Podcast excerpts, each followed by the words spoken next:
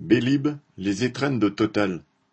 Les bornes Bélib, utilisées à Paris pour recharger les batteries des véhicules électriques, ont entamé l'année par une hausse des tarifs. La gestion de ce réseau est accordée pour dix ans à Total Energy. Ces 2300 points de charge en font un quasi-monopole sur la capitale.